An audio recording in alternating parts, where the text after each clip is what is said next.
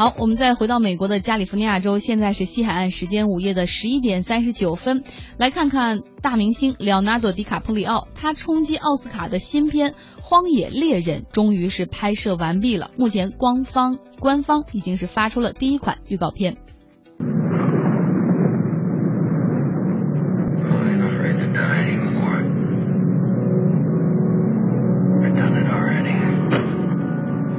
影片呢是根据 Michael p u n k y 的同名小说改编，讲述了一个十九世纪的一个皮草猎人，他被一头熊所伤。然后呢，他乘坐的这个船的船长呢，想把他带回到文明世界，但是形势所迫，最后只能把这个猎人留下，也就是里奥纳多所饰演的这个猎人。那这个船长还是挺好心的，雇了两个当地人，想送这个猎人最后一程，保护他的安全。没想到这两个当地的人呢，这个利欲熏心，把已经受伤的可怜的猎人洗劫一空，然后就把他扔到了冰天雪地里面。结果没想到，这个猎人奇迹般的活了过来，开始了自己的复仇之旅。这。小李子是非常想凭借这部电影来冲击一下奥斯卡。这此前呢，凭借着《飞行者》《血钻》《华尔街之狼》《不一样的天空》，里奥纳多·迪卡普里奥是获得了多次四次的奥斯卡提名，但是总是成为最帅的陪跑，从来没有拿过这个奖项哈。这小李子也希望让大家忘记他帅气的一面，认识到他真的是非常有演技。